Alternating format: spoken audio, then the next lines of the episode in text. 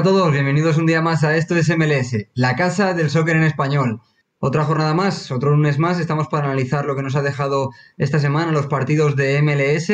Pero antes de todo, Pablo, y antes de empezar con la competición nacional, eh, hay que hablar de la última hora. Y es casi literalmente, porque es una noticia que ha saltado eh, hace apenas una hora, hora y media, y es que comenta Fabricio Romano en Twitter que Madrid estaría preparando una oferta por Javier Slonina, portero de Chicago Fire que recientemente se comprometió con el US Men National Team. Entonces tenemos bombazo, eh, no porque Slonina despierte el interés de grandes equipos, porque esto ya venía pasando las últimas semanas, sino porque el Real Madrid evidentemente siempre es otra cosa, ¿no? Entonces tenemos una noticia muy importante de una fuente muy fiable y creo que merece la pena comentarlo lo primero, Pablo.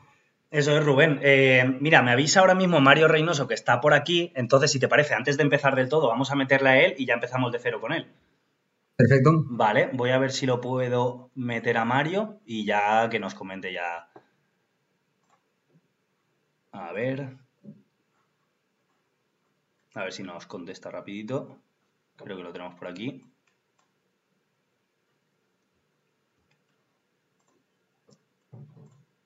Mario. ¿Qué pasa, chicos? ¿Qué tal? ¿Nos oyes? ¿Bien? ¿Todo bien? Nos has pillado arrancando, o sea que te viene a huevo para que des tus primeras impresiones sobre la última hora. ¿Qué te parece lo de Slonina? Bueno, pues yo creo que nos ha pillado un poco a todos así de, sorpresa, ¿no? En un día que parecía bastante tranquilo, empezando la semana, pues nos enteramos de, esta bomba. Eh, bueno, eh, a mí a priori me parece interesante, pero hay que ir como un poquito con pies de plomo, ¿no? Para ver qué, cuál es el plan que tiene el Real Madrid con Eslolina. Si apuesta por quedárselo para darle minutos en el Real Madrid Castilla, como parece que puede ser, como informan eh, periodistas cercanos al, Real Madrid, o como yo pensaba que a lo mejor era para, para ficharle y seguir un poco ese método Lunin, ¿no? Eh, buscar ese segundo portero operativo Courtois y ir dándole minutos eh, en otros equipos. Eh, yo creo que lo mejor sería a lo mejor quizás un equipo de segunda donde sí que te podría tener esa portería asegurada, porque uno se fija en, las porterías que hay en, primera división y es bastante complicado hacerse un hueco, sino que se le gana al propio, al propio Lunin, donde sí que tuvo dos cesiones fallidas en Leganes y Real Valladolid. Yo creo que el Real Madrid, viendo lo que ocurrirá con el ucraniano, no quiere repetir la misma mala experiencia, entre comillas, ¿no? con, el, con otro portero. Así que bueno, eh, se vienen horas, horas intensas sobre el futuro de Slonina, que bueno, pues a Estados Unidos eh, es bastante importante, ¿no? Después de su elección de representar a las barras y estrellas. Yo, yo creo, Rubén, si, si me dejas, que mm, es, o sea, ya ha sonado Chelsea, ¿no? Ya ha sonado Bayern, creo también, y ahora es el Real Madrid. Yo si tuviera que elegir, mm, el más ilusionante evidentemente es el Real Madrid, pero yo sería el que menos elegiría porque si es la vía del Castilla, como dice Mario, el Castilla ahora no sé en qué división está. ¿Está en primera o segunda ref? O sea, yo me he perdido. Con, la reestructuración de la segunda vez yo me he perdido. Vale. En la primera eh, ref está así. Primera ref. O sea, para la gente que, nos esté viendo, no es la segunda división española, ni siquiera. Entonces, claro. Mm, ya no sé el nivel. Igual es incluso. Sí, sería menos bajito que el de la MLS, para ser sinceros, en mi opinión. Entonces. Mm, un relevo para Courtois es que Courtois no tiene 34 años. Courtois creo que acaba de cumplir 30, si no me equivoco, no sé ni si los tiene. Entonces es un portero al que le quedan mínimo 5 o 6 años a, buen nivel, 5 mínimo. Entonces Slonina ahí se le va a pasar seguramente el arroz, porque al final estar, poder llegar a cumplir 23 o 24 años a la sombra de uno de los mejores porteros del mundo, no me, no me parecería una buena elección. Y yo lo vería más, pues eso, en un equipo de media tabla europea, Europa League, Champions League. Es verdad que todo lo que ha sonado han sido auténticos equipazos. Pero el Real Madrid me parece bien por todo el ruido que hace, pero yo no sería la elección que haría, la verdad. Lo que pasa es que, Pablo, de cara a, la carrera de Slonina, yo creo que sentar o, hacerse con el puesto de uno de los grandes porteros de los grandes equipos, ¿no? De, gigantes hablamos, ¿eh? de Chelsea, Bayern, Real Madrid o, este tipo de equipos, yo no lo veo ni siquiera probable hasta, como tú dices, los 24 años, mínimo. Porque creo que es un recorrido muy largo que tienes. Y, además creo que no hay ninguna portería que esté preparada para dar ese salto. No sé si quizá la del Bayern, pero ya también ha puesto por Nubel en su momento. Si no me equivoco, sigue estando en liza. Entonces, claro, eh, hablas de un futbolista de 18 años que a lo mejor hasta dentro de 6 no puede pensar en asaltar una gran portería de Europa. Entonces, eh, en caso de irse un gigante, yo creo que tendríamos que tomárnoslo con toda la filosofía del mundo, sabiendo que es posible que no, llegue ni siquiera a mejor a debutar hasta dentro de cuatro o cinco años, porque si en el Real Madrid ya cuesta hacerse con un hueco en otras posiciones que sí que tienen rotación, la portería, imagínate, date cuenta lo que le ha costado a Lunin debutar, y aún así, ahora que tendría que estar jugando sus 25 o 30 partidos, no está ni siquiera contando, ¿no? Está teniendo minutos, pues bueno, cuando ya no se jugaba nada del Real Madrid. Entonces, pase lo que pase con Eslorina, yo creo que va a terminar fichando por un gigante porque el interés está ahí. Y entonces, insisto, creo que vamos a tener que tomárnoslo con mucha filosofía, no sé si estás conmigo, Mario, porque una portería de un gran equipo, de un gigante de Europa, no se asalta hasta los 24 o 25 años y va bien la cosa. O sea que a lo mejor habría que esperar hasta el Mundial de 2026 o más para que Eslorina pudiera pensar en tener un hueco en, en estos equipos de los que estamos hablando que están interesados. Sí, es lo normal, salvo que tenga un impacto muy sorprendente y por lesión del portero titular o cualquier otra circunstancia y salga con la titularidad y de repente empieza a demostrar que, se merece el puesto, es bastante complicado. Es que hay una portería de un equipo, ya no solo de un grande Europa, sino de un equipo de, una primera división europea, es, muy complicada. Ahí tienes dos, tres errores y, te relegan al banquillo y si tu suplente lo hace mejor, te quedas sin, la portería. Por lo tanto, es un paso muy complicado el que tiene que dar Eslonina. Pero sí, yo creo que seguramente, como dice Rubén, acabará fichando por uno de los grandes de Europa, sea Real Madrid, Chelsea o Bayern. Eh, yo creo que ninguno quiere dejar escapar esta oportunidad de, que, de hacerse con el que va a ser a priori el portero titular de la selección de Estados Unidos. Y que bueno, en Chicago Fire en sus primeros partidos de MLS ya ha demostrado que tiene un potencial espectacular, salvo este último mes que está teniendo eh, algunos errores y quizás por eso vino su decisión de decir si representaba Polonia o Estados Unidos, por si estaba la cabeza un poco en otro sitio. Eh, salvo este último mes, yo creo que ha demostrado bueno, porque está listo para dar el, salto a Europa y yo creo que no hemos visto nunca eh, eh, ese impacto de un portero estadounidense tan joven, con tan pocos años y, que tenga esa proyección de futuro hacia un equipo tocho de Europa. Yo, de hecho, Pablo, ya que lo comentabas, y, perdona que intervenga yo primero, lo primero, saludar a Alexis en el chat que nos, que nos pregunta cómo estamos, qué tal. Pues muy bien, Alexis, esperamos que tú también. Y luego, sobre lo que comenta Mario y lo que comentabas tú, Pablo, eh, yo, por ejemplo, y siempre sacamos los mismos ejemplos porque son los que nos tocan de cerca, pero ahora mismo en el Villarreal, con un Asenjo que ya no es titular indiscutible y con un Rulli que ha dejado dudas, yo me lo traía pero sin duda, y a lo mejor ahí con 18 años sí podría estar unos cuantos años ya disputando competición europea, empezando a competir en la mejor liga del mundo, la que se dice que es la mejor liga del mundo. Un contexto así sería la hostia, y a mí no me importaría porque de verdad creo que, que Lorina podría tener la opción de ser titular indiscutible en un equipo como el Villarreal. Entonces, yo ahí estoy de acuerdo con Pablo, en que no, no creo que le veamos en un paso intermedio, pero que seguramente un Sevilla, un Villarreal, incluso un Valencia o un equipo así intermedio sería mucho mejor en el corto plazo. Eso, eso realmente es lo malo, porque, y justamente la posición del portero, que es muy delicada, pocos ejemplos mm. tenemos de porteros que con 18 años sean titularísimos en, sus equipos. Eso pasa una vez cada mil, eso pasó en su día con Casillas, por ejemplo, sin ir más lejos en el Real Madrid. También era canterano, es verdad que eso tira mucho más, y, que era Iker Casillas, que eso es otra cosa que tira muchísimo más, que Iker Casillas solo Courtois en el Atlético, por ejemplo, con 20 años también. Courtois en el Atlético, De Gea en su día en el Atlético de Madrid también, pero que son casos contados. Y es verdad que, lo malo es que, bueno, lo malo dentro de lo extraordinario, que es que Slonina solo ha sonado para los equipos europeos más tochos, dentro de eso que es buenísimo y escandaloso, lo malo es que para ninguno va a ser titular. Ninguno lo quiere como titular, eso para, hay que ser sinceros. Entonces, claro, es el miedo a tener uno de los mayores prospectos en años de, para el USMNT eh, pues comiendo banquillo durante 3-4 temporadas. Eso es lo único peligroso que veo yo, dentro de lo extraordinario, evidentemente. Sí, bueno, al, hilo de lo que comentaba también, también Rubén, bueno, en mi caso que siendo del Getafe, bueno, yo creo que me toca bastante de cerca, ¿no? Por esa relación de cercanía que hay con el, con el Real Madrid. Bueno, a mí no me importaría tampoco, por ejemplo, tener a Slorina aquí en el Getafe, porque bueno, el nivel es verdad que tenemos a Visoria, pero el nivel no ha sido de una fiabilidad absoluta. Y a mí no importaría, importaría, por ejemplo, dar la oportunidad de segundo portero y quién sabe, bueno, pues si ganarse la titularidad, ¿no? Nunca se, nunca se sabe, pero por ejemplo tenemos otro portero que es Diego Conde, que ha estado cumpliendo como la función casi de tercer portero y muchos de nosotros los aficionados le pedíamos incluso la oportunidad de que fuese titular y no la, no la ha llegado a tener prácticamente nunca. Así que fíjate, a un portero eh, que viene de la MLS, lo más complicado que, que lo tendría tener minutos en, en primera división en cualquier equipo que tiene ya la portería prácticamente asegurada, ¿no? Es muy, muy, muy complicado lo, eh, dar el salto y, hacer una lección para Eslolina, bueno, pues pensando en su presente y sobre todo en el, en el futuro. Es lo que dice Pablo, ¿no? Si ya cualquier, el desarrollo de cualquier eh, jugador joven es complicado porque necesita minutos, necesita confianza y no estancarse. El de un portero más aún, porque es una posición súper delicada y en la que sí que puedes tener, eh, como le ha pasado a Lunin, por ejemplo, varias temporadas siendo un porterazo, sin disputar minutos, sin tener confianza. Entonces, importante y bueno, estaremos muy atentos al, paso que dé Slonina. Eh, yo, si queréis, podemos ya dar paso a MLS. ¿Te parece, Pablo, si, si arrancamos con MLS? Sí.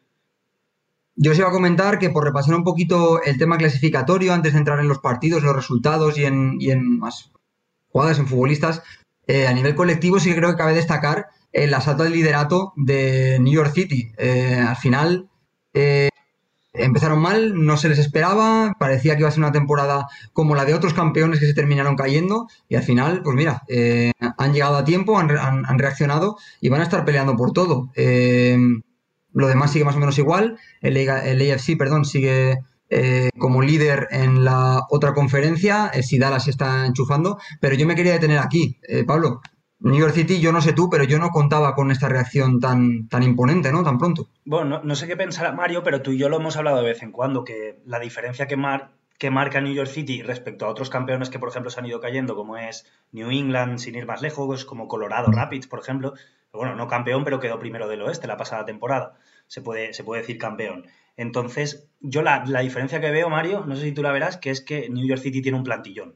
Tiene un auténtico plantillón. Y encima es un plantillón que se adapta perfectamente a lo que es MLS, que es mm, una auténtica locura, partidos de idas y vueltas en los que puede pasar cualquier cosa. Y New York City tiene una plantilla que en el caos diría que es la mejor plantilla de todas. Que tiene un ataque espectacular, tiene un centro del campo que cualquiera puede ser titular prácticamente. Ya hemos visto como Keaton Parks está cogiendo ese testigo de, James Sands, por así decirlo, más en el rol que de posición, que James Sands sabemos que venía jugando de central, pero Keaton Parks sí que ha dado ese paso adelante que se le pedía y cuando no juega Alfredo Morales y está Keaton Parks, pues ahí tienes eh, en el centro del campo un auténtico líder, Maxi Morales, que también está un poquito eh, atrasando su posición y también convirtiéndose en un auténtico líder que ya no te puede aportar tanto en el último pase, pero sí que eh, es un muy buen líder moral y yo creo que es una de las mejores plantillas de todo MLS y creo que esa es la diferencia y por eso vuelve a estar ahí. Sí, eh, lo importante de New York City que ha conseguido que no lograron otros equipos campeones es mantener todas sus piezas clave y no solamente sus piezas clave sino reforzarlo, ¿no? El, equipo. Eh, luego otra cosa es lo que ocurra este verano, ¿no? si Tati Castellanos se acaba marchando, que hay altas posibilidades de que, de que se marche a Europa porque, porque lo merece, porque lo está demostrando una temporada más que merece dar ese, ese salto y mostrarse en, en Europa, pero no solamente Tati Castellano, sino el paso adelante que han dado otros jugadores como Talles Magno, que está explotando y mostrando ese potencial que no le dio tiempo de mostrar eh, la temporada pasada, el propio Santi Rodríguez, que yo creo que está siendo uno de los, una de las revelaciones en, en este inicio que está produciendo una barbaridad de goles. Eh, Morales, como ha dicho Pablo, se acerca cada vez más a la base para, eh, construir el juego o el, crecimiento de Keaton Parks, ¿no? que incluso mucha gente de seguidora de la MLS y de New York City ya incluso le piden una oportunidad en, en Estados Unidos con la selección. Se hablaba incluso de si Mihailovic, eh, causa baja por la lesión que tuvo con, con Montreal este fin de pasado, eh, de llamar a un jugador de MLS, bueno, pues que fuese Parks Parks quien ocupase su lugar, aunque no cumplen la misma función, pero bueno, para cubrir ese puesto, eh, que Greg Belhorte le diese, le diese la oportunidad. Y bueno, también una figura muy importante, por ejemplo, la, de, la del peruano Callens, ¿no? El central que sigue demostrando que, es un muy buen defensor. Eh, ya lo dije la temporada pasada que su dupla con Chanot eh, acabaron siendo la mejor de la MLS. A mí me cayeron la boca completamente porque eh, temporadas anteriores sí que flojaron bastante y bueno, pues de un año para otro eh, se han convertido en la mejor pareja. En este caso ahora Callens, que sé que está jugando de titular eh, todos los partidos, así que bueno, sí, de seguir así es que New York City es claro candidato a revalidar el título y conseguir esa doble corona de, la MLS. Y luego, aunque suene muy evidente, eh, porque justamente ha metido el gol de la victoria esta semana, también Callens es un jugador que es muy puntual para ser central. Eh, tiene esa cuota de gol. La temporada pasada ya marcó dos penaltis decisivos en los playoffs. Es decir, también es un jugador que está teniendo también un poquito esa grandeza de la que se habla siempre, ¿no? Esa puntualidad que necesitan los buenos jugadores para ayudar al equipo más allá de sus funciones. Y creo que es importante, eh, por destacarlo, comentabas tú la pareja de centrales, Mario. Creo que merece la pena destacar que New York City, pese al mal inicio, ya es el equipo menos goleado de la conferencia y diría que de toda la competición, con lo cual habla muy bien, sobre todo si es, lo estaba revisando ahora, es, el equipo menos goleado de la competición. Eso habla muy bien de esa pareja de defensas que pese al mal arranque han sabido eh, compensar ¿no? ese mal rendimiento del equipo al, principio y ahora ya eh, están en velocidad de crucero y van sin perder un partido desde principios de abril. Eh, son ya más, bueno, dos meses ya prácticamente sin, sin perder partido y si continúan con esta racha, que evidentemente es muy difícil de mantener, pero con esta dinámica, eh, merece la pena tenerles en cuenta, uno, para la Supporter Shield y dos, como tú dices, para pensar en la segunda corona. Sí, bueno, y casualmente lo, dije la jornada pasada y, sigue ocurriendo, ¿no? Que casualmente esa mejora llega después de su eliminación de la CONCACAF Champions League, ¿no? Eh, fue caer eliminado a manos de Seattle Sanders y los de Ronnie Deila ya cambiaron el chip por completo y dijeron, bueno, pues ya está, ya estamos fuera de esta competición, así que vamos con toda por la MLS y desde entonces pues eh, han ganado prácticamente todos los partidos, excepto creo que uno que lo empataron, además de las dos victorias en, en US Open Cup y, bueno, ahora también les viene luego por delante eh, los cuartos de final contra los New York Red Bulls, el derby. Eh, y así, bueno, son capaces incluso de ganar la US Open Cup y la MLS Cup, bueno, pues sería un pelotazo tremendo de temporada de, New York City.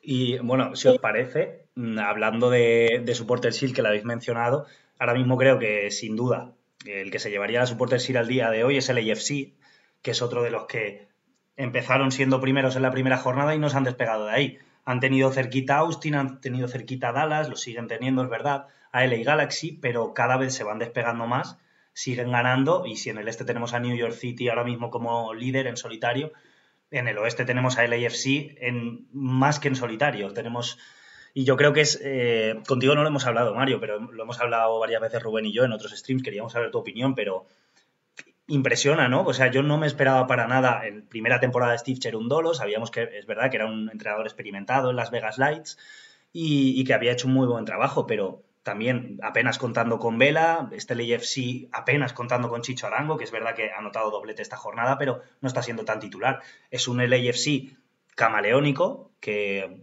sin atuesta también hay que decirlo, que con jugadores que yo, por ejemplo, no esperaba tanto de, de Sánchez, por ejemplo, porque ya es un jugador que venía un poquito de vueltas de Sporting Kansas City y está siendo un auténtico jerarca en el centro del campo. Entonces, sorprendente, pero nos alegra ¿no? que ese proyecto de LAFC haya resurgido después de cuatro años al mando de Bob Bradley.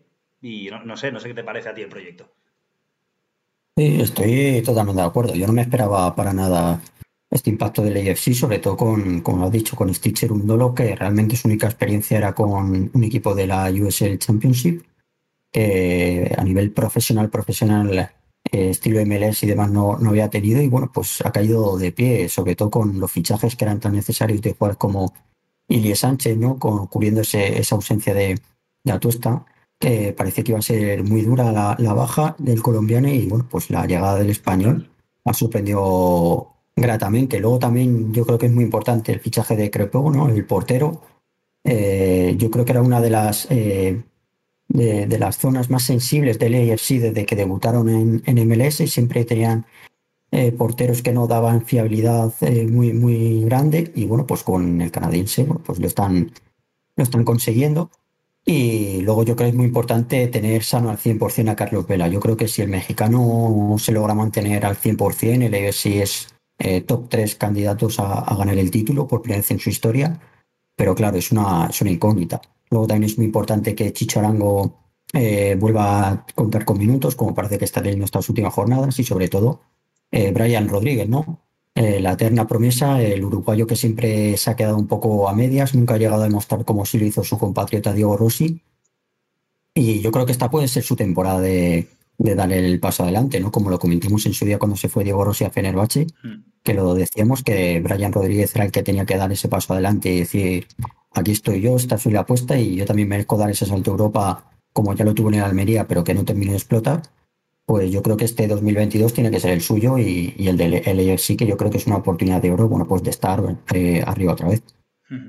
Desde luego lo que tiene Brian ahora es espacio, eh, que es lo que también necesita un jugador joven, hueco, eh, minutos, confianza, y ahora mismo, pues eso es lo que tú dices, tras la salida de Diego Rossi, con un Vela que no está teniendo tanta continuidad, sí que tiene ahí un hueco, ¿no?, que ocupar y sí que puede ser una de las grandes estrellas de este equipo. Yo de Cherundolo y de su LFC lo que destacaría es lo que venimos comentando ya unas cuantas semanas, que parece que eh, ha entrado en una dinámica el equipo en la que le sale todo y en la que gana en cualquier contexto. Eh, si tiene la pelota, domina y gana. Si no la tiene, sabe salir vertical y también crear mucho peligro, ser muy incisivo y ganar. Ayer eh, se inventa una defensa de tres centrales con Ilie Sánchez de central. Eh, mete a Kelly Acosta en banda como carrilero y es que le sale todo bien. Eh, la verdad es que ha dado con la tecla. Yo creo que el equipo confía mucho en, su entrenador y eso creo que es vital.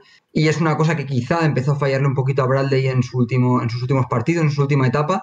Y, y creo que es vital, ¿no? Que una plantilla confíe en su entrenador, que confíe en el plan y, ahora mismo yo creo que sea cual sea el sistema, el planteamiento, o sea, diga lo que diga Cherundolo en el vestuario, parece que el equipo está con él y de momento los resultados le están dando la razón. Yo creo que mientras vaya ganando la plantilla va a estar con el entrenador a muerte, evidentemente, y estoy de acuerdo contigo, Mario. Eh, al final, si tú tienes a un Carlos Vela que potencialmente es el mejor jugador de la competición, si está al 100%, que si está bien, con continuidad, si, si, si, si juega a menudo, puede garantizarte más de 15 goles, eh, te multiplica las opciones. Pero el caso es que el sigue siendo líder, sigue siendo de momento, eh, sería el ganador de la Supporter Series si la temporada acabara hoy.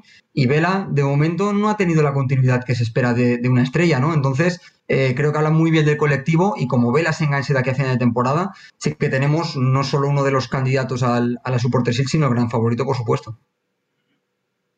Sí, yo creo que han demostrado, pese a lo que comentaba de Carlos Vela, que es muy importante contar con él para ser candidato al 100%. Yo creo que están demostrando Cherundoli y el resto del equipo que sin el mexicano también son capaces de sacar los partidos adelante y que pese a las bajas que puedan tener, bueno, pues eh, siguen teniendo una plantilla bastante profunda, un roster muy, muy amplio y poder suplir esas bajas perfectamente. Lo comentábamos, eh, por ejemplo, Chicho Arango eh, a principio de temporada no, no está contando con, con bastantes minutos, desconozco el motivo, si era algo eh, físico o era solamente eh, decisión técnica. Bueno, al final Colombia no está volviendo a contar con minutos y a ser importante en, el EFC y ahora pues está cubriendo esa baja de, Carlos Vela momentánea. Así que bueno, yo creo que están demostrando que, que no son solamente el mexicano y 10 más, sino que es una plantilla compacta y con, pues con hambre de, títulos y conseguir esa primera MLS Cup que se resistió en su, en su segundo año, si, si no recuerdo mal.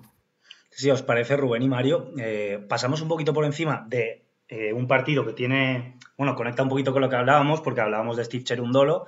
Este es el nuevo Toronto de Bob Bradley, al que no le va muy bien, pero bueno, eh, una victoria que le sigue acercando, todavía no están muy cerca, pero le acerca un poquito más a esos playoffs en los que creo que los tres coincidimos en que ojalá estén, porque queremos ver a Insigne más de un mesecito, ¿no? Nos apetece. Mm. Eh, bueno, ganó Toronto a Chicago Fire, que sería como pues cuando en las temporadas anteriores los que se enfrentaban a Cincinnati, que bueno, no tienes que darle mucho valor a esa victoria, tienes que ver el siguiente partido a ver, porque ganar a Chicago Fire hoy en día es, es, cosa, es cosa fácil. Decía de saltarnos este mm. partido, no comentar mucho y pasar al Atlanta United Columbus Crew que yo lo catalogaría como el partido de los equipos de excepción, seguramente, ¿no? En, las últimas temporadas, al menos en las últimas dos, es un partido que se termina llevando Columbus Crew y con expulsión de Thiago Almada, gol de Dyer en el, en el 91, que es de las pocas luces que está teniendo Atlanta United para colmo encima, que no, no venía para ser una estrella y está siendo la única estrella de Atlanta United. Y bueno, eh, Rubén, victoria de Columbus Crew, no se termina de meter en playoff, pero bueno, una luz en medio de la absoluta nada que es ahora mismo.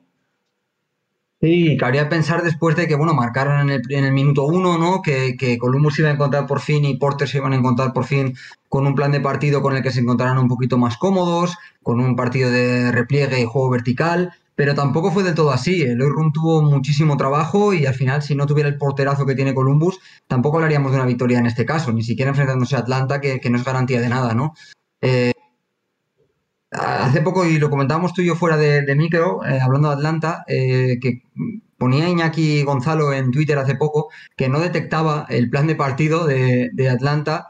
Y es curioso porque Iñaki Gonzalo eh, es una persona que sabe mucho de fútbol y que es muy buen analista. Y aún así no es capaz de encontrar un plan de partido. Parece que se basa demasiado en individualidades, jugadores que quizá acumulan demasiado balón, que no encuentran soluciones, no hay movimientos.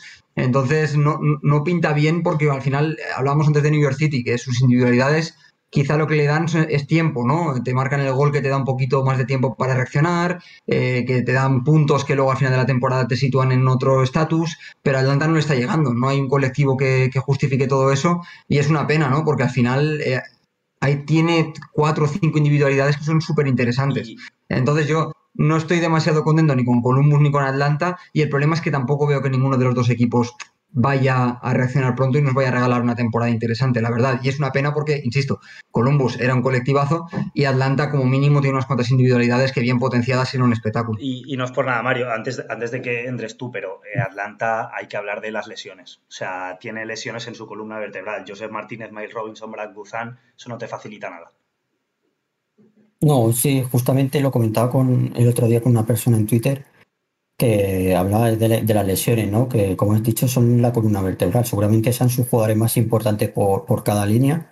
Eh, ya solamente falta que se le lesione un jugador del centro del campo. y ya, Sosa, pues Santiago Sosa estaba lesionado a principio de temporada. también. Arrastraba así esas molestias y le ha costado eh, volver. Así que, eh, bueno, es verdad que lo de Atlanta United es, observo las lesiones, que yo creo que no se excusa tampoco para su flojo inicio de temporada y bueno, lo que ha hecho Rubén de, de Iñaki si una persona como, como el que sabe mucho de fútbol eh, no detecta realmente el plan de partido de Atlanta United, yo creo que bueno, pues algo, algo mal hay, ahí. Y sí, a mí también me da un poco de pena, ¿no? Ese decepcionante inicio de Atlanta United, el de Columbus también, pero sobre todo por el de Atlanta United, ¿no? Después del desembolso que han hecho por Tiago Almada, eh, por la segunda temporada de Luis Araujo, en la que yo esperaba que, bueno, pues eh, diese ese paso adelante como lo está dando Talles Magno en, en New York City.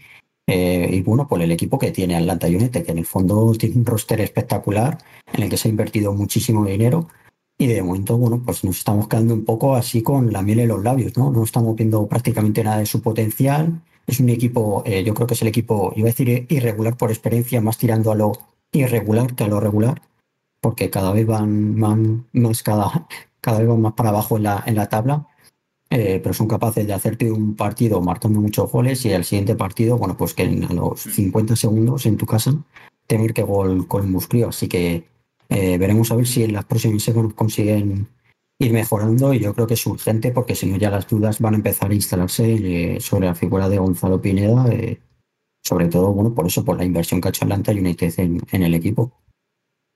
Sí, que al final ves que un equipo que tiene a Marcelino Moreno, que tiene a Luis Araujo en el campo, que tiene a Tiago Almada, cuesta creer que no pueda funcionar. Es decir, más allá de, los problemas colectivos que tiene, es lo que decimos, y más allá de las lesiones también, que evidentemente juegan un papel, es también tiene a Franco Ibarra por detrás, que decir, tiene una serie de futbolistas que deberían hacer funcionar ese equipo, sean quien sean las ausencias. Entonces, es una pena. Eh, Pablo, yo quería pasar un poquito por encima, no sé si tú quieres detenerte, sobre el New York Red Bulls 4 DC United 1, mm, porque es verdad que es, Claro, es, es, es una goleada, cabe, mencionarla y tal, pero al final es un equipo que viene haciéndolo bien. Tampoco es noticia que el Red Bull lo gane y gane con autoridad. Sí que habría que comentar de este partido el buen partido de Luquiñas, que firmó un doblete. También marcó Lewis Morgan, que está en forma. La verdad, si estos dos futbolistas mantienen el nivel de forma que, tienen, van a llevar muy lejos, evidentemente, a New York Red Bulls. Después también comentar que Montreal sigue de dulce, le ganó a Cincinnati. Después pasamos también por el empate a uno entre New England y Philadelphia Union. Buen resultado para New England, viendo quién era el rival, pero es verdad que tampoco termina de arrancar. Y sí que a lo mejor merece la pena detenerse en el Orlando City 1, a las 3, pero por un solo nombre. Ya os voy a dar paso con esto directamente. Pola Riola. ¿Qué hacemos con Pola Riola? ¿Qué pasa? Dale, bueno, eh, fíjate, Pola Riola era un fijo para Belholter eh, cuando no está en su mejor momento. Eh, ahora la pregunta está, ¿qué va a ser Polo Arriola en Estados Unidos con, con este momento que está viviendo para Belholter? ¿Qué va a ser el titular en este caso? A ver, espero que no, ¿no? Para mí es eh, titular indiscutible a día de hoy Timothy Weah, ¿no? En esa posición de extremo derecho, pero lo de Porra Liola es espectacular. Lo bien que le ha venido ese cambio de equipo de DC United a Dallas y encontrarse con jugadores como Jesús Ferreira, Alan Velasco y sobre todo con el entrenador, ¿no? El español, eh, Nico Estevez. Así que para mí está siendo una de las sorpresas de la temporada, sin lugar a dudas. Ya no solamente por los goles, sino por las sensaciones y todo la, sensación que te da de verle jugar, ¿no? Que produce un montón de, peligro de, de y gran parte de la culpa de, ese buen inicio de temporada del, equipo y de la franquicia de Tejano. la tiene Paul Arriola. A mí me está sorprendiendo muchísimo y bueno, pues ojalá siga, siga funcionando así y, ese buen momento sea, sea capaz de trasladarlo también con la selección masculina de Estados Unidos porque sería un puntazo. Yo creo que, eh, o sea, siempre gusta, ¿no? Que la selección es verdad que pues los grandes de Europa como son Pulisic, Reina, todos estos, estén, pero siempre mola, ¿no? Que haya clásicos de MLS, pues como es Cristian Roldán, como en su día Lenglet, Polarriola, pero mola que estén cuando están en buena forma. Entonces, eh, ahora que Cristian Roldán, por ejemplo, está en muy buena forma, Polarriola, yo creo que siempre, siempre gusta, ¿no? Tener esas figuras en el US Ventillo, me alegro un montón.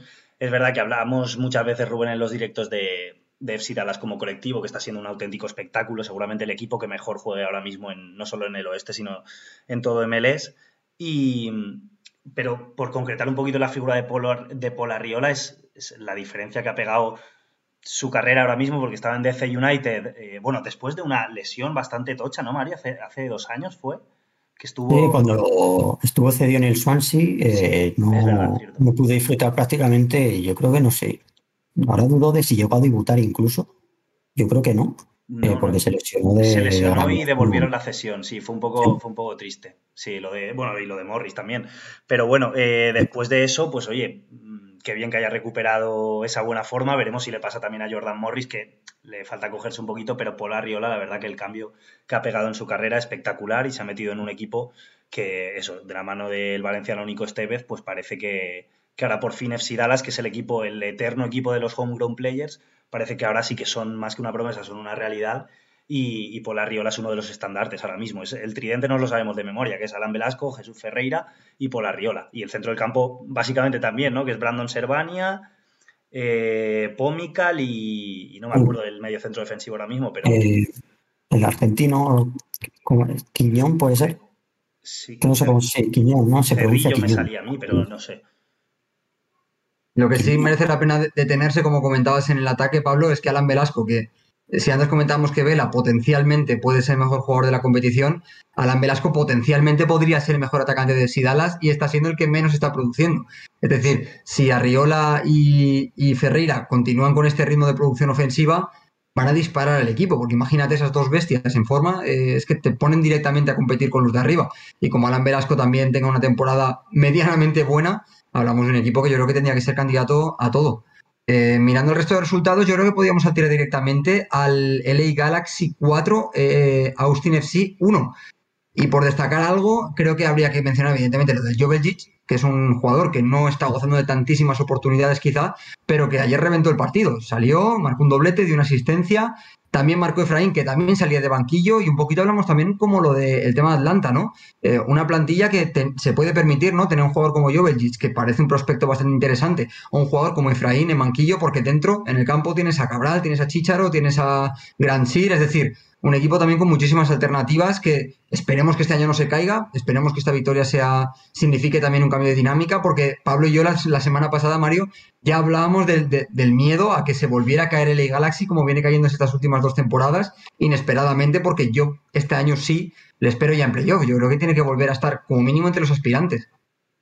Yo creo que esta victoria es muy importante, sobre todo a nivel sensaciones de recuperar esa moral que venía cayéndose, como comentabais, da un poco de miedo, ¿no? Que, fuesen perdiendo posiciones y sufriesen incluso para meterse en playoffs. Al final, es una victoria sobre todo eh, con goleada a un equipo que seguramente sea rival directo, ¿no? Por, por esa zona de playoffs en la que están en, en el oeste, que venía muy bien Austin. Eh, estaba jugando muy bien eh, estas últimas semanas, en este inicio sorprendente de ellos.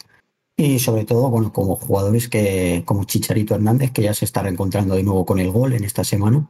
Eh, primero marcando en el tráfico de US Open Cup, ahora marcando también ayer Austin, que realmente podría haber firmado un hat-trick, pero falló un penalti a los 10 minutos, luego le anularon un gol también eh, el VAR por, por mano previa suya, mm. y luego sí que acabó marcando ese gol que se le estaba resistiendo en el día de ayer, y luego, como habéis comentado, la figura de Joveljic, eh, el serbio da esa sensación de que si acaba haciéndose titular y explotando, eh, puede, puede reventar las cifras voladoras eh, con LA Galaxy, pero claro, como es un jugador tan irregular e inesperado que no sabes lo que te puedes esperar de, él, puede hacerte un buen partido o desaparecer por completo, bueno, pues es bastante complicado que al final Grepani le acabe dando esa titularidad de forma continuada en, el 11 con, con Chicharito. Eh, y luego, en cuanto a lo de Efraín Álvarez, sí, es verdad. Yo tenía la, la sensación de que el mexicano podría dar ese paso adelante también este 2022, pero claro, con el fichaje de Douglas Costa y si Cabral o Grant siguen a un buen nivel, sobre todo Cabral, ¿no? que es el jugador por el que más se espera, ya que es uno de los jugadores franquicia y que la temporada pasada te dejó un poquito frío, pero si empieza a mejorar, bueno, pues sí que el mexicano va a tener bastante complicado entrar en los esquemas de, de legals. Bueno, yo, lo que iba a decir, Rubén, es eh, eso, cuando nos toca caer retratados es lo que toca, pero MLS es una de las particularidades que tiene, que no puedes hablar de dinámicas. Es verdad que toca hablar de dinámicas de vez en cuando, sobre todo cuando parece que, la cosa va por, por, donde va, pero es que de repente, eh, lo que digo, MLS es lo que tiene, que LA Galaxy se enfrenta a uno de sus rivales directos en la zona alta, parece que es cuando se puede confirmar que de verdad la caída sigue, y ya no solo gana Austin, sino que le mete un 4-1. Es cosas que, te indican que no puedes sacar nunca dinámicas en MLS. Y, es que hablábamos como de New York City, que tiene un auténtico equipazo. Y ni siquiera ahora que le ha ganado a Austin 4-1 y que puede parecer que es un paso adelante, que ha remontado, que por fin vuelve, tampoco puedes garantizar que el Galaxy vaya a seguir ganando, porque esto es MLS y la semana que viene pueden perder con Chicago, con Cincinnati o con Nos pasó con el 7-2 de Timbers a Sporting Kansas City, que parecía que ya era un golpe sobre la mesa y lleva dos derrotas seguidas. Pero si te acuerdas cuando con ese partido lo dijimos muy claro, dijimos, esto no tiene por qué significar nada. Sabemos que Timbers es un equipo que en sus máximos es un espectáculo, porque cuando sus piezas están bien, rinde muy bien, pero como tampoco tiene figuras emergentes, cuando se caen dos o tres piezas, le cuesta mucho competir. Entonces, sí, sí, el 7-2 era totalmente coherente porque es un equipo que es capaz de competir así de bien, pero tampoco significaba nada. Igual que yo ahora tampoco diría que significa nada este, esta goleada del Galaxy. Lo que sí que yo honestamente espero que signifique algo es la victoria de Seattle Sounders porque uno, era mi campeón, así que por no quedar retratado, o mm. más aún, porque ya que todas las semanas me están retratando, espero que reaccionen, ¿no? Y que esta sea de verdad una, una reacción de Seattle que yo sinceramente creo que siempre cabe merece la pena esperarles. Y dos, porque Mario estarás conmigo. Después de la temporada pasada tan complicada que tuvo, que se lesionó hasta el portero, que no tuvo a Morris, que tuvo que inventarse un sistema de tres centrales Smetzer y que le salió increíble y que al final no se pudo tampoco eh, confirmar ¿no? con un buen final de temporada. Esta temporada, que no hay lesiones, que se ha podido volver al sistema habitual, que se ha reforzado con Rusnak, ¿no? que parecía que este año te sale algún buen futbolista también ahí en la medular jovencito. Quiero decir, este año que todo venía de cara, los resultados no están acompañando. Yo de verdad espero que Seattle pueda reaccionar y pueda engancharse a la pelea arriba porque es un equipo que es una gozada y que creo que merece la pena tener ahí arriba, ¿no? Es uno de los históricos de los últimos años y, este año que las cosas sí que estaban siendo un poquito más sencillas a priori, esperemos que, se enganche, ¿no? La pelea. Y yo también, yo creo que después de esa resaca de campeón de CONCACAF Champions League que ha durado unas cuantas semanas y demás, eh, yo sí que confío que al final Seattle Sanders eh, acabe reactivándose y yendo, yendo hacia arriba y sobre todo, bueno, pues que siga con ese pleno de clasificación para playoffs. Luego ganar la MLS Cup ya es otra, es otra historia, bueno, porque entran más variables, ¿no? Como por ejemplo que haya otros equipos que al día de hoy, por ejemplo, están mejor, ¿no? En mejor tono físico y de sensaciones como New York City o, o el AFC, pero la MLS es esto, es muy larga, eh, luego llega los playoffs y cambia por completo. Tú puedes ser muy bueno en la regular season, pero luego te llegan los playoffs y equipos que están mejores hechos para, ese tipo de partidos, o incluso que tienen esa pizca de suerte que, necesitas, pues te acabas llevando el título. Y en este caso, Seattle Sanders de eso sabe mucho, de empezar las temporadas un poco al tran-tran y luego de clasificarse eh, para los playoffs eh, y acabar llevándose el título, ¿no? En este caso, bueno, tienen la temporada 2022 la excusa de que, bueno, pues se centraron al 100% por completo en la CONCACAF Champions League, de que sufrió la lesión, por ejemplo, de Joao Paulo también, que es una figura muy importante, ¿no? Aunque esté el joven Obed Vargas, que está rindiendo a un buen nivel, ¿no? Está siendo una de las sorpresas también en este inicio de temporada MLS pero al final no es eh, Joao Paulo, ¿no? que es uno de los jugadores más importantes, incluso uno de los candidatos al MVP la, de la MLS la temporada pasada, que dejó un nivel eh, espectacular. Así que, bueno, yo creo que Seattle Sanders es uno de los equipos a seguir, ¿no? Porque a mí, por un lado, me, me gustaría que, que Brian Messer, bueno, pues cerrase esa, esta temporada con, con, un doblete, ¿no? Con ese primer doblete MLS Cup con Kaká Champions League por primera vez en la historia. Eh, ya es imposible el triplete, ¿no? Con, por su eliminación de la US Open Cup. Yo lo primero que, de las primeras cosas que pensé después de que ganaran la CONCACAF Champions League era si, eran capaces de ganar el triplete, ¿no? Por primera vez. Eh, pero se quedaron con las ganas, ¿no? Después de su eliminación en la US Open Cup. Así que bueno, pues buscarán el doblete y yo claro que les veo capaces. Así que no tengo ninguna duda que a final Seattle Sanders eh, seguirá con ese pleno de clasificación para los playoffs. Bueno, yo, creo que desde luego, pase lo que pase esta temporada, se metan en playoffs o no, por lo que sea, que yo creo que se van a meter. La temporada ya es un exitazo, eso hay que decirlo, porque han ganado la Conca Champions. Aún así, es un equipo que seguro que con eso no se conforma. Y, yo creo que por mucho que hayas ganado la Conca Champions esta temporada, no meterte en playoffs ya es, es una mancha, ¿no? Porque sería la primera vez en la historia para Seattle que no se mete en playoffs, justo esa mancha en la temporada que ganas la Conca Champions estaría feo eh, emborronarla un poco así. Pero, pero es eso, yo creo que todavía no está en playoffs, está a dos puntitos de Houston Dynamo. Mm, es un rival al que puedes cazar relativamente fácil, aunque sabemos que Houston Dynamo está muy bien esta temporada. Pero yo creo que en cuanto Seattle se meta en playoffs, que creo que se va a meter, de ahí ya no lo sacas. Y, luego, bueno, por hablar un poquito del rival, es verdad que es una victoria ante un rival que prácticamente se asegura las victorias en el Bank of America, es un auténtico fortín, eso es una auténtica barbaridad.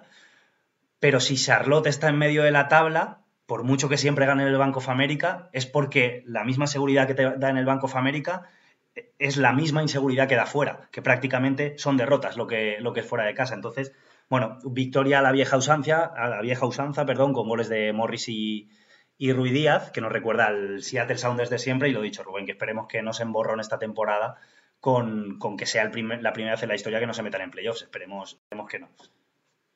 Sí, por actualizar un poquito cómo está el tema de Seattle, comentabas que es verdad que está a dos puntos de Houston Dynamo, pero también tiene dos partidos menos. Eh, sabemos de sobra, en cualquier competición del mundo, que nunca hay que sumar esos partidos por victorias, porque nunca hay que darlas nunca por hecho, pero con una victoria en esos dos partidos que tiene de menos ya entraría ¿no? en esa última plaza que da acceso a playoff. Así que mm, si de verdad está habiendo una reacción de Seattle, cabe esperar que ganen uno de esos dos partidos que tienen de menos, incluso que puedan entrar con cierta solvencia sin mejorar resultados. Entonces, yo sinceramente les espero, porque además es uno de mis equipos preferidos de MLS. Además, eh, lo venimos hablando, Smetzer es un entrenador espectacular, encuentra soluciones en todos los lados. Ahora comentaba Mario que se había lesionado Joao Paulo y es verdad eh, que ha surgido Beth Vargas, pero ayer, por ejemplo, comparte centro del campo con Albert Rusnak que no esperaríamos quizá en un doble pivote, pero que estuvo en, zonas de creación, ¿no? Cristian Roldán, que venía siendo también, o, que tiene un perfil más centrocampista, jugó más pegado a banda, es decir, que al final Smetcher es un entrenador muy creativo, es un entrenador que sabe sacar rendimiento a sus futbolistas y al final yo creo que es cuestión de peso, ¿no? Veníamos hablando de Atlanta, de Lee Galaxy, equipos con muy buenos jugadores que al final no terminan teniendo el rendimiento, pero estando Smetcher, Silodeiro, Ruiz Díaz, Morris, Roldán, tienen buen rendimiento y individualmente cumplen. Luego, evidentemente, atrás Arreaga, Nutolo. Si rinden, Stefan Frey, evidentemente, es muy difícil que un equipo con este roster y, manteniendo el mismo entrenador que ha funcionado durante tantos años no, no se meta en playoff. Así que yo, si hubiera que apostar a día de hoy, diría que sí que se mete en playoff y que incluso, como decimos siempre, va a llegar a los playoffs como candidato al título, por supuesto. Mario, si. bueno. Ah, vale, vale. Dime, dime. Sí, bueno, iba a decir eso, de que es lo que hablábamos con la CONCACAF Champions League. Al final, Seattle Sounders es el equipo que al 100% contra los equipos MLS es el más fiable en todos los aspectos. Es el que sabes que va a estar ahí siempre y que va a dar la cara, ¿no? Y, lo demostró en CONCACAF Champions League y seguramente lo acabe demostrando también en, en MLS. Y lo de Brian Spencer, como ha dicho Rubén, es eh, la, capacidad que tiene de transformar el equipo y de, ajustarse a los problemas que tiene, ¿no? Es la palabra que me gusta mucho utilizar, es la de que es un entrenador un poco camaleónico, ¿no? Que es capaz de, cambiar tanto que, el equipo no, lo note. El año pasado con esos tres centrales y ahora, eh, bueno, pues con esa figura de Rusnak ahí en el doble pivote ayudando a Obed Vargas a la, creación y que sea más fácil olvidar la, ausencia de Joao Paulo. Así que bueno, yo creo que está demostrando que, es capaz de, salir adelante pese a las bajas que pueda tener y los problemas que tenga. Y bueno, pues yo creo que como hemos dicho, no hay ninguna duda de que Seattle Sounders al final de temporada estará ahí. ¿eh? Pues chicos, si os parece, ahora que hemos terminado la jornada, eh, los últimos 5 o 10 minutitos se los dedicamos a Europa. Es verdad que hemos arrancado por lo del Lonina y el Madrid, que es un poquito Europa, pero era la actualidad inmediata. Algo que no es tan actual, pero que no hemos analizado porque fue el lunes el último directo y esto fue jueves, es, eh, Mario, bueno, Rubén ya lo sabe, pero el fichaje de, de, Brendan Aronson por fin. Es verdad que era un secreto a voces, pero ya lo anunciaron y bueno, eh, Brendan Aronson por 30 millones es nuevo jugador del Leeds que confirmó su permanencia hace dos fines de semana y el fichaje estaba claro y ahora que ya lo sabemos, es eh, ya basta de especulaciones, es intentar averiguar qué puede ser Brendan Aronson tanto en la Premier League como en este Leeds United de la mano de Jesse March, no sé, ¿qué, qué sensaciones te da a ti? yo creo que su, liga, eh, la que mejor podía encajar era o Premier League o, Bundesliga, ¿no? Yo creo que estamos de acuerdo que esa explosividad que tiene y demás, donde puede brillar mejor, es en, eh, Inglaterra o en Alemania, ¿no? Dudo que en España o, por ejemplo, en Italia, donde tenemos un ritmo un poco más pausado, el Brendan Aronson pudiera explotar todas sus, sus facultades. Y bueno, en el caso de Leeds United, bueno, pues quizás se le haga más fácil por contar con, con Jesse March en, en el banquillo, que le tuvo ya sus seis meses, sus primeros seis meses en, Europa, en Salzburgo, eh, lo cual hizo su, aclimatación mucho más fácil al fútbol europeo. Y ahora, bueno, pues se vuelven a encontrar en este caso en el Leeds United, del que, bueno, pues hay bastantes expectativas, ¿no? Eh, además, el año de, Mundial, a unos pocos meses del Mundial, y una figura tan importante como Brendan Aronson, que es ese jugador eh, número 12, ¿no? Como el sexto hombre de la, eh, del baloncesto, pues en este caso Brendan Aronson para mí es el jugador número 12 de, de, la selección de Estados Unidos porque es un, es un fijo para Holter y siempre está ahí, siempre da un rendimiento excelente. Así que será importante que siga manteniendo ese buen nivel y si lo consigue dar en el League United, donde la competitividad en la Premier League es mucho mayor que la Liga Austríaca, bueno, pues podemos tener un jugador eh, bastante importante para, para la selección de cara a Qatar 2022. Yo en ese aspecto, Mario, y también te, lo lanzo a ti, Pablo, eh, sí que me quedaban dudas, y lo comenté en Twitter, sobre cómo se definirá Brendan Aronson como futbolista. Porque sí que lo estamos viendo que la selección está entrando ya casi 100% como extremo. En Salzburgo también cada vez lo veíamos más bien partiendo de banda y entrando por dentro. En Premier no sé cómo puede encajar, porque tampoco es un futbolista especialmente veloz o no es un jugador que le guste quedarse en banda. Eh, yo del Leeds lo que sí conozco es que está Rafinha, que es un extremo muy, muy, muy potente.